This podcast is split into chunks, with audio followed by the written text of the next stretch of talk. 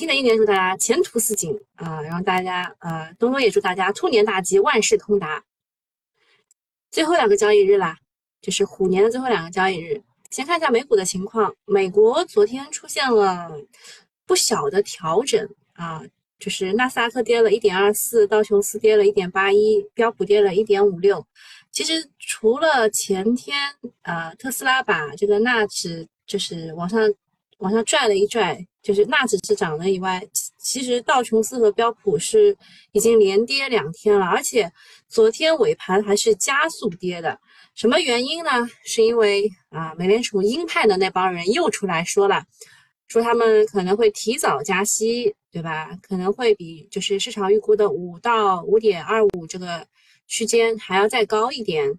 然后还有更鹰派的说可能会加多次的二十五个基点啊，就巴拉巴拉讲了很多，导致了这个美股的下跌。你再想想看，是不是？美股跌了，是不是那个海外资金就会更向往 A 股呢？啊，现在留个一个留留一个悬念给大家，你们可以回去想一想。中概股呢，其实也是全面下跌的，阿里跌了将近两个点啊，所以对于整个就是今天的港股市场来说，外围的氛围不是特别的好啊。虽然我们说这个。就是陆股陆港通就就是陆股通和港股通就已经都停掉了，就是我们的就内内地的资金是不能买港股，港股的资金也是不能买 A 股了，就是当中的通道停掉了。但是呃这个这个这个开市还是要开的啊。下一个事情，我刚刚在吃瓜啊，就是说呃。暴雪不是想要和网易再续签六个月吗？主要是因为跟那个好像是跟微软的那个就没谈成，就回过来就是嗯 网上有一个小作文，写的是前女友跟我要分手，他说那分就分吧。结果他嫌这个房租太贵，又要和我再再拼六个月的房租，这个事情你能忍啊？啊，不能忍的。然后呃，这个。就网网易被叫做猪场啊，猪场受不了受 哪受得了这委屈啊！回应暴雪要求延期六个月的提议是蛮横的、不得体的，且不符合商业逻辑的啊，并且称暴雪过分的自信，呃，过分的自信中并未考虑到这种予取予求、骑驴找马、离婚不离身的行为，将玩家和网易置于了何地啊！这些讲话，我我觉得他非常嗲声嗲气，所以我也是嗲声嗲气的念出来了。呃，那么国家的新闻出版署其实是在昨前天吧，前天发了八十八款的游戏，当中其实网易有那个超凡先锋嘛，然后啊，然后就被那个暴雪指出是当中很多东西都是抄袭，涉嫌抄袭吧，抄抄袭他们的这个游戏，嗯，然后就就。呃，网友就找到了，说网易在他们自己的园区的自营咖啡厅推出了同名饮品，叫做暴雪绿茶。大家有没有被内涵到？这口恶气出的不错啊！这个是网易他自己自己就是发出来的，暴雪绿茶售价十三元啊，乳糖不耐的福音啊，就是它因为只有十三块嘛，所以就。对的，这样的，他说排队要等三个小时以上，店内暂时只供应暴雪绿茶，好玩吧？然后还有一个瓜是那个，就是我我给西米团的发了，也也就是什么，呃，某一个基金这个当中的市场部的员工啊，他已经有未婚夫了，还跟上司啊啪啪啪啊什么那个就那个什么年终奖多三十万什么事情。那个瓜也可以吃一吃啊，反正我是在吃瓜第一线。我这个我我那瓜已经昨天下午我已经吃好了啊。好，下一件事情呢是我我说的这个达沃斯当中，呃，刘鹤和耶伦要谈会谈嘛，这之之前已经跟大家讲过了，大家可以看一下它当中用的词语啊，专业、深入、坦诚、务实，会会谈。富有建设性，就啥也没谈拢啊，朋友们啥也没谈拢。嗯，他们见面了，时间是半天，聊的比较深入和广泛。除了落实中美元首巴厘岛会晤，这就是台湾问题。还有支持新兴市场和发展中国家绿色低碳发展和经济转型，这就是碳中和和环保，这是这每次都提的啊。然后中方表达了对美国对华经贸和技术政策的关切，也就是半导体和关税等等。其实耶伦想跟我们谈的是什么？谈的是美债问题，对吧？但是这次没有细说，估计谈也谈了，而且是来找我们帮忙的。嗯。反正就是谈完以后呢，美股是拉了一波，就是开盘小拉一波，然后中概股和 A 五零是没有太大的波动，短期看算是利好落地，但是反正交流是好的，就是这属于中美关系缓和的时间窗口啊。嗯，那待会儿待会儿付费用户留一下，我们讲一下这当中其实是有规律的啊，就是中美关系其实每一次都是有规律的，你也不要觉得。他对你友好了就是好的，对吧？还有我们跟大毛之间的关系，啊，这方面不方便多谈啊。嗯，下一个是汽车这一块，这个事情呢也在预期内，就是工信部呢他说进一步研究和明确新能源汽车后续的支持政策，推进换电模式应用。和燃料电池汽车示范，特别是启动公共领域车辆全面电动化先行区城市试点，进一步强化质量品牌建设，稳定消费市场。中汽协呢，他们前几天刚说，如果一季度汽车销量严重下滑，会考虑出台相关的政策延续。现在工信部又在吹暖风，说会有进一步的研究支持政策，说明上面很着急啊，因为今年经济复苏是放在第一位的。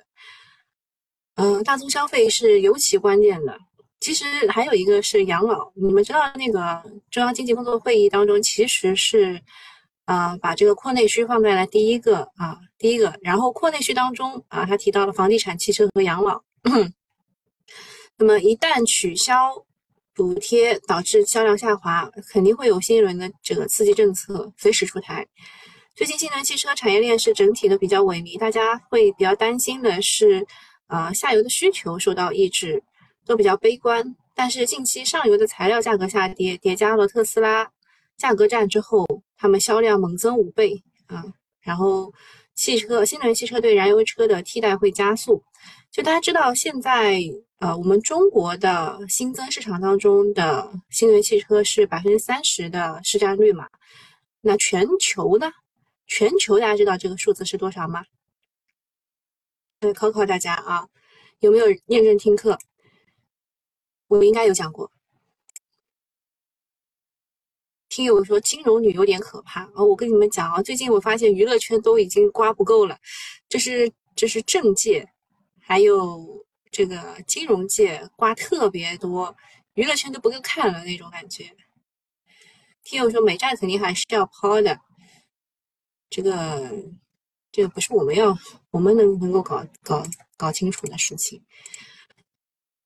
嗯，飞苏清风猜百分之二十五不对，嗯，不对啊。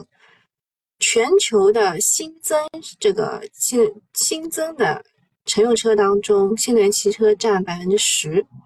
啊，所以就是你如果从这个数字去看全球的话呢，你会觉得啊，还是蛮低的嘛，对吧？那么今年官方这个定的是八百五十万到九百万的目标，嗯，上层很觉很有信心啊，觉得并非遥不可及。总之呢，就是炒的就是预期差嘛，啊，对这个汽车消费可能也不是真的很惨。那今年的机会就是来自于跌多了啊，这种预期差，临近年关不用追高啊。下一个事情是天齐锂业昨天业绩炸裂，对吧？说呃，二零二二年的净利润有两百三十一亿到两百五十六亿，同比增长十到十一倍，超预期了，对吧？之前呢有十九家机构预测他们应该是赚两百一十八点七亿。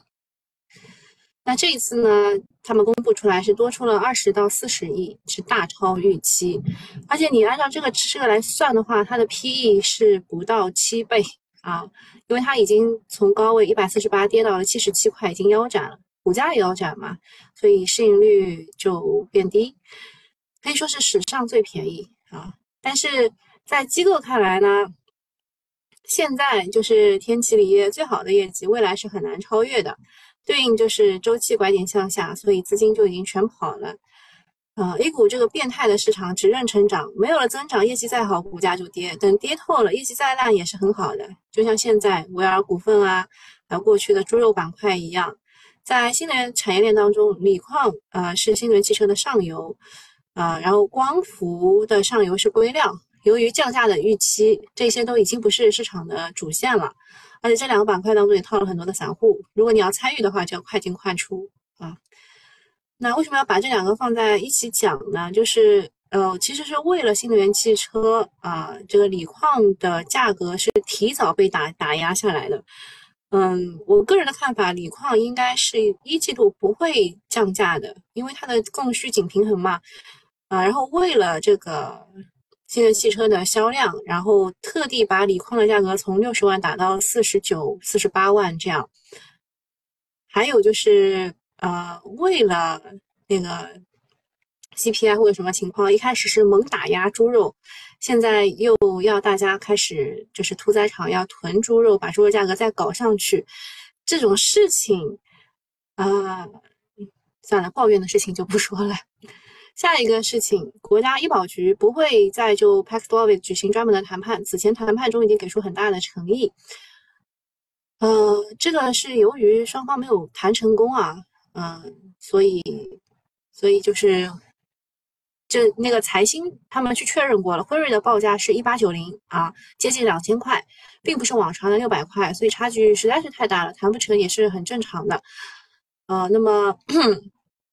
那么医保局也是比较硬气，说不会再就他不会再专门为他去进进行进行进行谈判，啊，辉瑞现在定的比较高的价格，这也是人家的自由啊。但是我们不纳入医保也是有现实的考量的。你算一算，它两千块一盒，按照十四点一亿人计算，参照人口比率的百分之三储备，这要消耗上亿元啊，上千亿元，上千亿元啊。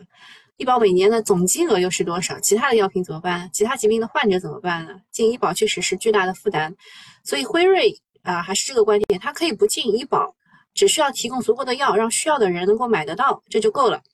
那如果觉得贵呢？啊，昨天传出来的消息啊，说国产的阿斯夫定，啊之前两百七十块一盒，现在进医保价是一百七十五。昨天有一个数字其实是讲错了的，就是嗯。它是三十毫升啊的药量是十一块七毛五这样，所以整瓶的话是五十几片啊，所以医保价是一百七十五一瓶啊，一百七十五一呃一盒吧。呃，相对就相对来说，就大多数的家庭都掏得起，但是对于这个阿斯夫定这个药物，众说纷纭啊。然后对于 Paxlovid 的话，大家也说它在国内被神化了，很多媒体专家都在吹捧。然后这个药最大的作用是预防重症，但不是新冠的治疗药，其实它就是在初期阻隔这个阻隔那个病毒的进入的那个药，而且它条条件比较苛刻，在美国是严格控制使用的。国内有很多人是跟风啊，上万几万块钱去黑市买，嗯，这个反正就不太不太赞同吧。但家里有老人的，我是就我一方面是不太赞同，但是家里有老人，大家去买，我觉得也也是能够理解啊。所以就辉瑞没谈成功，就加速了我们进引进各种替代的药，比如说日本的野野益，还有默沙东。呃，然后疫情这一块现在基本上被主流资金给抛弃了。昨天那个君实生物的这个 VV 幺幺六不是进进那个医保谈，就就就好像是提交申请，我看一眼去啊。然后它没有涨，它一点都没有涨。它是对，它是上市申请获得受理啊，上市申请获得受理，这是之前呼声最高的一款国产药了，军事生物的，嗯。反正也没有涨啊，我不知道是因为资金慢半拍、慢半拍还是什么原因。总之啊，新冠这一块资金都抛了、抛弃掉了啊。下面一件事情是个人养老金的数据出来了，不是我跟你们讲过的吗？就每每年啊，每年都可以去存入一万二，就是一个月一千块这样的一个额度，存进去以后，你可以买一些东东啊。然后，但是你在你退休之前是拿不出来的然后你退休的时候，它会有一个递延税，就百分之三。呃，我说实话，我是开了户，但是我没有存钱进去，就是特别是那个银行小哥哥来找我说，呃，你今年已经开户了，你一万二不存进去，你可以存进去，然后不用也可以，就是希望我存一下嘛。然后说那今年的额度就浪费了，我说那还是 待会儿再说吧，因为我个人算了一下我个人的收入，我发现存这个好像不太合算的样子，就是它对于我来说也不是毛毛雨啊，它就是如果它真的对于你的工资或者你个人的收入来说是毛毛雨的话，你一年存一万二是 OK 的，但是如果真的要到退休之前都拿不出来，因为我想想我退休也要六十五岁了，嗯，退休之前都拿不出来。我我会有点疑疑虑啊，希望希望未来会有一个什么东西打破我这个疑虑吧啊。那么我的情况跟大家说了一下，然后整体的情况就是有一千九百五十四万人参加啊，可能就是开了个户没交钱，很多人跟我一样，缴费的是六百一十三万人，总缴额一百四十二亿元，这样算的话就是如果啊，如果一年一百四十二亿。北向资金流入多的时候，一天就这么多，所以这个人养老金的影响可以忽略不计吧？它解决不太了，就解决不了问题啊。所以养老金入市这个事情，未来就得要再有吸引力一点才行。就是像刚刚我说的，我要退休才拿出来，你要打消我的疑虑啊，对吧？呃，还有一件事情就是。前两天就已经开始传了，说中金去年做了一个二零二二年的十大预测，错了九个，唯一正确的是债务问题在二零二二年仍值得重视。这件事情引发了很多人调侃，还上了热搜啊。觉得，嗯，他们觉得随便拉一条出来，想一想这个啊，还还带有味道的一个调侃，拉一条出来也比这个靠谱。我觉得说错了九个判断是标准比较严格，比如说他说这个港股这一边，他说。呃，港股啊修复啊会出现一轮估值的修复，它其实没说错呀。但是前十个月港股是一直在跌的，修复这一波也没有把前十个月跌的涨回来，年线还是收阴的。所以你们说这个算对还是错呢？对吧？可能争议是比较大。那么这个事儿上了热搜之后，中金还专门做了一个回应，说公司发布的研究报告是基于独立客观的数据分析，并按照监管要求履行质量审核及合规流程审查。但是经济及市场的发展存在不确定性，二零二二年地缘冲突等非经济性因素使得这一问题复杂化。啊，巴拉巴拉，对吧？他其实想要告诉你的就是锅是地缘冲突的，不是我们的。然后网上就说啊，你们作为投行里面的翘楚，就这水平还给员工月薪超八万，对吧？又被又被拿出来说了。其实他这个回应呢，我觉得也也没有问题，就是很多东西就是自己预测不了的，就只能预测，只能用来娱乐一下，对吧？我们对市场或多或少会做一些预测，看好哪些板块什么的，所以这个。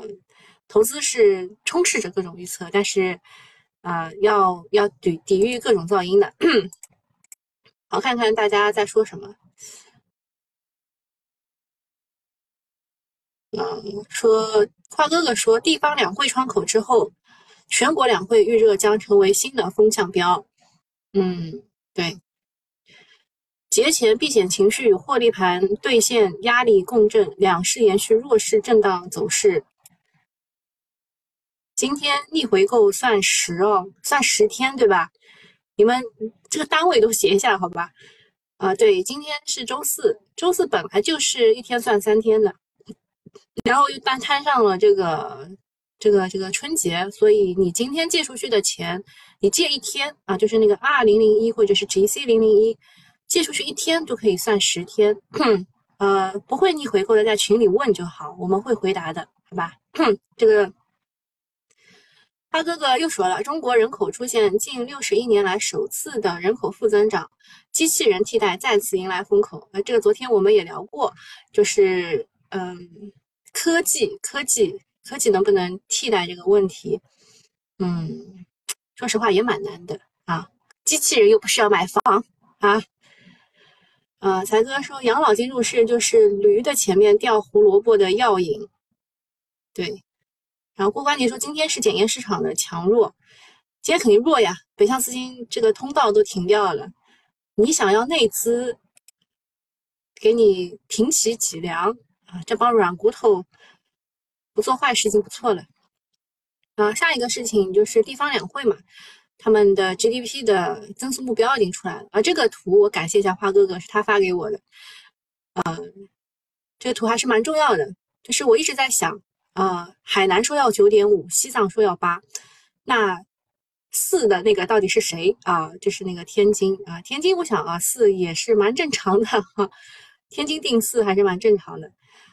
然后北京的话没有定特别高，是四点五，但是北京这一次的二手房交易量和价格涨的是最快的，呃，估计是之前被压的比较狠啊，就是因为上海北就上广深上广深还有其他一些城市涨涨的时候，北京没怎么涨，所以这一回他们涨比较多。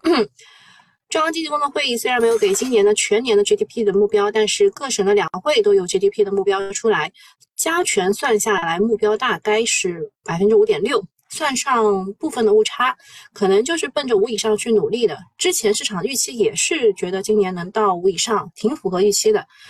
你们可以找一下你们自己的城市，看看你们城市是定多少的。嗯，看看上海在哪？上海好像是五点几，哎，没找到。啊，上海在这五点五啊，大于五点五。你们自己找一下自己的城市。一月十九日周四是放国家逆回购拿假期利息的截止日，你卖一天的逆回购资金，周五可用不可取给十天的利息。节后一月三十号资金可取，账户有闲置资金的不要浪费，可以去参与一下。还有就是一月十九号起港股通南向休市，但是。啊呃，就是这个不能通过港股通去买，呃，不能通过港股通去买港股，但是港股的本周交易都是正常的。他们是一月二十一号除夕开始放假，一月二十六号初五就恢复交易了，每次都是这样啊。我们比他们多放两天啊，给大家看一下啊，二十六号初五交易的话，就是他们休三天啊，就是周一周二周三，然后周四周五他们就开始了。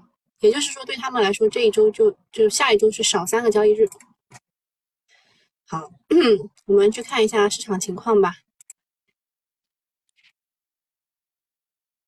今天涨得比较好的概念，交通类型的哦，对，昨天有一个强国交就强国交通的 APP 上线了，说是可以可以集纳各种东东。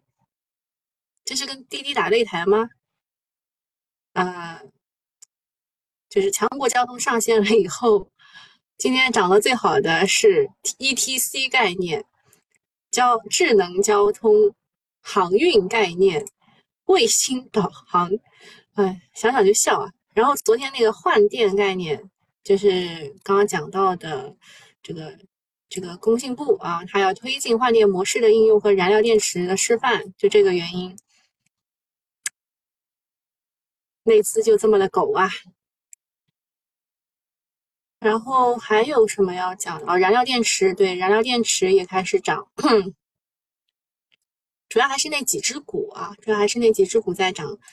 恒久科技，哦，恒久科技是之前被我被我遗忘的一只股，就是它涨上去的时候，我就已经知道它它是做军工信创的。然后后来还知道他是做医用耗材和医疗器械的平台的，觉得它的整体还不错，但是当时就是每一次看到它涨上去都跌下来嘛，涨上去都跌下来，所以也没有放在心上啊。这就是我错过的又一只牛股，嗯，反正我每次都是在错过当中啊，遗憾当中去交易，嗯，反正习惯了，已经习惯了。天齐锂业。今天是高开了百分之二点二三，竞价的时候是很平静啊，很平静啊。然后有些人来问川能，因为川能是我们的群股嘛，所以稍微讲一下川能，它现在嗯，它的李家沟的锂辉石即将要投产嘛，所以这个位置，这个位置也也蛮安全的啊，也蛮安全的。就是它锂矿不能跌破四十万元一吨，跌破的话，对他来说不友好啊，不友好。然后还有一个是钠离子电池，锂矿跌破四十万元一吨的话，对钠离子电池也是不友好的。还有什么事情？有什么事情想问的？呃，有人说英飞拓还能高开。英飞拓其实是走二波的，它的第一波是这个深圳国资委和智慧安防，然后到第二波开始是说那个荣耀借壳什么的，现在就高位震荡嘛。我觉得它二波都不一定能走，结果它走出来了，也是没想到啊。持持币还是持股就在今天，是的。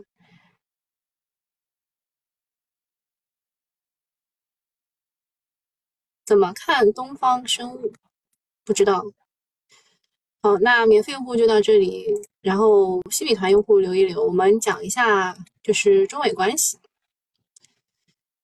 哎，中美啊，中美关系的规律是这样的。呃，在去年那个洛佩。呃，这个这个叫老巫婆串访台湾的事件之后呢，出现了比较大的转折。嗯，两月份的美国的国务卿他们也会来访华，直接就到中国来了。这是一系列的转折点，就是呃，去年的访台事件之后是变得不好，现在他们要来就是变得好。啊，所以中中美之间的外部环境出现一定的优化是一个好现象。其实就是这个时间点啊是有规律的，因为。就是美国总统，他的任内会有两次选举，四年的时间，一次就是两年中间的一个就是中期的选举，还有一次是美国总统的选举。在每次选举之前，美国人就会拿中国来说事，然后两边的关系就会搞得比较差。